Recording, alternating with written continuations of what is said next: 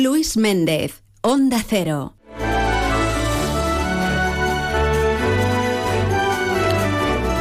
Pues bien, las 12 y 31 minutos, hoy arrancamos en la Asociación Valenciana de Agricultores, con cuyo presidente ya hablamos. Cristóbal Aguado, buenas tardes. Buenas tardes, Luis. A ver, porque esto, esto cada vez va incrementándose y no hay manera de pararlo. Ustedes ya daban la voz de alarma hace tiempo, pero parece ser que, que no hay forma. La comunidad valenciana ha batido su récord histórico de tierras abandonadas. Llevamos ya casi 174.000 hectáreas. Y lo que más nos duele, al menos aquí en la ribera, es que los principales cultivos que retroceden son los cítricos. Efectivamente, Luis, eh, estamos batiendo récords.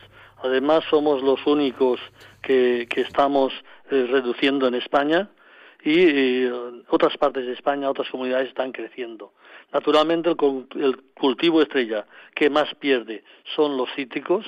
Estamos hablando de más de 1.600 hectáreas menos de cítricos respecto al año 2022 y esto es preocupante y una buena muestra de que cuando no hay rentabilidad la gente abandona. Y no es solamente los cítricos que se han arrancado o se han dejado perder, es que mal cuidados hay miles y miles de hectáreas y eso es un futuro mmm, preocupante. Cuando hablamos de mal cuidados, eh, ¿cómo, ¿a qué nos referimos, Cristóbal? pues que no se podan adecuadamente, no se abonan adecuadamente, eh, no se combaten las plagas eh, dentro de lo posible, que no es fácil, y eso significa un deterioro, un destrillo y unas pérdidas mayores que al final eso se come al dueño, porque no saca y eh, todos son gastos todavía, aunque los haya reducido y no solamente los cítricos, también pasa en el olivar y pasa en otros cultivos como la fruta de hueso, que en la ribera está desapareciendo una gran parte. Este año se ha parado un poco la sangría en el caqui, que también es un cultivo típico de la ribera de la provincia de Valencia y que desde luego eh, podía ser un gran tesoro, pero lo estamos dejando deteriorar por no tener armas para hacer una producción estable y de calidad. Bien, eh, hay cultivos que, que, bueno, que afortunadamente están plantando una especie de alternativa, ¿no? El aguacate, el kiwi, parece que sí que crecen.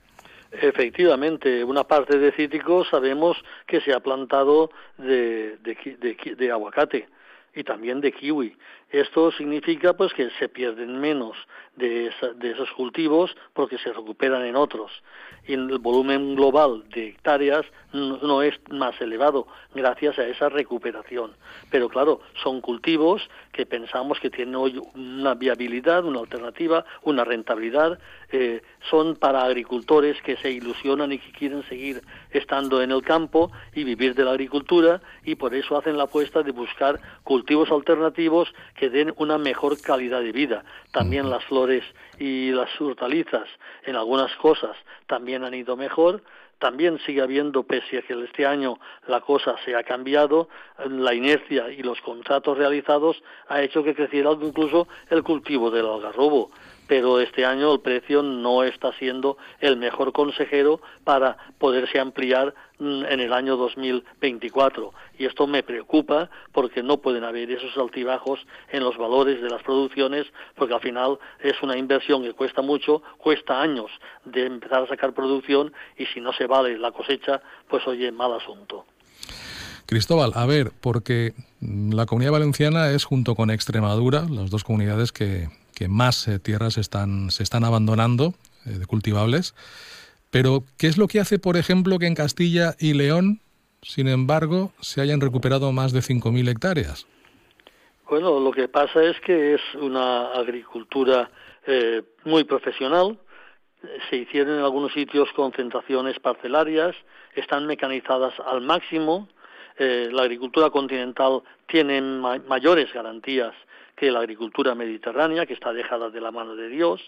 Eh, en este momento hay informes de que hablan eh, la posibilidad de que realmente lo que se está ejecutando en Bruselas es un plan para destruir a los agricultores europeos, Por eso esas complicaciones tan graves, esos acuerdos internacionales sin reciprocidad con países terceros que vienen aquí como si fueran miembros de la Unión Europea sin cumplir los estándares de producción de la Unión Europea y en definitiva es que esto eh, ya van habiendo informes como el informe de un especialista, un tal Corvinus, que es el informe Corvinus, se, se ha conocido esta misma semana en Bruselas, y que dice claramente que todos los síntomas que se advierten y todas las realidades que se están viviendo en la agricultura europea es de que hay un plan premeditado, político, desde luego, de ir apretando el cuello al sector agrario como sector productivo primario en busca de otros tipos de acuerdos de carácter industrial y de servicios y para primar a los países terceros.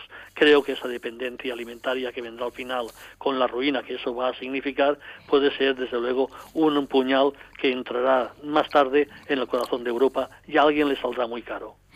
Sí, lo es que si alguien luego ya no estará es lo que, Efectivamente. es lo que pasa eh, siempre ¿eh? con estas cosas. Ese es el problema mayor, porque luego las consecuencias veremos, porque el que se va Luis del campo, desde luego no vuelve. Y alguien debía darse cuenta de que los más grandes ecologistas que hay son los agricultores que hacemos esos bosques verdes, que no se queman, que fijan CO2 y que liberan oxígeno y que están ayudando a combatir el cambio climático y que hacer una mancha marrón, como pretenden algunos políticos en Europa, es el gran error porque al final lo pagará el mismo corazón de Europa que también está empezando a tener algún año sequías y eso se va, eso va más. Bien, se puede entender ¿no? que el agricultor opte por otros cultivos eh, como el kiwi, el aguacate, incluso los olivos. Cuidado, claro, que están viendo hay una rentabilidad fantástica con el tema del, del aceite, de la aceituna. Eh, pero tal vez Cristóbal habría que ir pensando en cambiar el himno regional y eso de brinden fruites daurades de los paradisos de les riberes, me da que esto cada vez va menos, ¿eh? La verdad es que la diferencia de España respecto a otras zonas de España, o sea, de Valencia respecto a zonas de España y de Europa, está disminuyendo ese diferencial. Hoy hay grandes productores en muchos sitios, son agriculturas más nuevas, es verdad, tienen infraestructuras mucho más avanzadas, acorde con las exigencias del siglo XXI. En Valencia no hemos sabido evolucionar y, desde luego, todos los partidos que nos han gobernado han enunciado los problemas, han hecho grandes estudios, pero todo ha quedado escrito en el papel y ha servido, ha servido más pronto para nada. Entonces, esto o cambia y Valencia comienza a recuperar la ilusión. Comienzan a hacerse interprofesionales como Dios manda. Y desde luego a el sector confiar en que desde el diálogo se puede ganar o desde luego no llegaremos muy lejos. Ahí tenemos en los cítricos la interprofesional intercitrus donde es imposible un diálogo y un consenso y esto es muy, muy problemático que nos pone contra las cuerdas, porque la primera interprofesional de España, que es la Intercitrus, que hicimos en su momento, hace ya un montón de años, que en vez de dar ejemplo, lo que está dando humo, y esto es muy, muy preocupante. Denoto una autocrítica también por parte de Cristóbal Aguado. Creo que el agricultor también debe cambiar la mentalidad, ¿eh? sobre todo aquí. Efectivamente, no podemos ignorar la realidad que nos viene de Europa tenemos que estar unidos para hacer y elevar la voz, hacer informes científicos y técnicos y desde luego poner todo lo que nos corresponde, pero que este año, que estamos perdiendo a miles y a miles los consumidores de mandarinas en Europa por culpa de no haber sabido atajar el tema de la piñola. Este año no hay una clementina que no tenga semillas. Esto es la pérdida de los consumidores del futuro y que ningún comerciante lo quiera ver que ningún político lo quiera ver y que un gran número de agricultores no lo quieran ver, es el mayor error estratégico que podemos tener. Y estos son uno de los errores que tenemos porque tenemos muchos más. O empezamos a hacer mea culpa y empezamos a hacer un plan dialogado para buscar un consenso amplio y desde luego dar soluciones y recuperar consumidores, recuperar calidad y recuperar fortaleza de nuestros cultivos o desde luego lo vamos a pagar muy caro y otros se llevarán la bandeja de ser los números uno en el cultivo agrario español. Bueno, Cristóbal, que tan solo mm, comentar que esta tarde hay una, hay una actividad ¿no? en la finca Siñenta, aquí en Poliñá de Chúquer. efectivamente estamos haciendo distintas jornadas, ya hemos hecho de variedades y hoy precisamente hacemos una sobre el riego.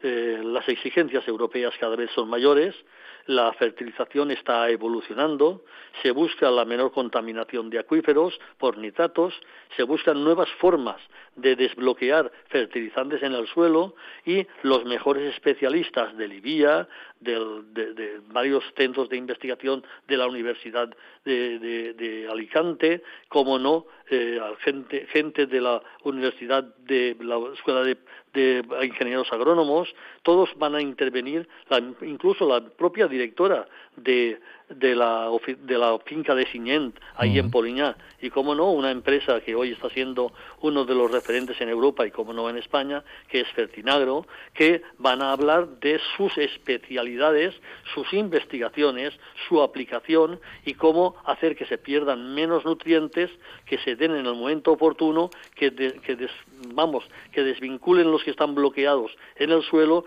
y de una manera eficaz cómo colaboramos a este nuevo clima más transparente de la sostenibilidad. Vamos a ver si eso es posible y lo hacemos a base de traer a los mejores expertos para que lo expliquen a los agricultores y empiecen a ponerlo en práctica en sus propias explotaciones. Pues será a eso de las tres y media de la tarde. Cristóbal Aguado, gracias por atendernos. Seguimos en contacto. Hasta la próxima. Muchas gracias, Luis.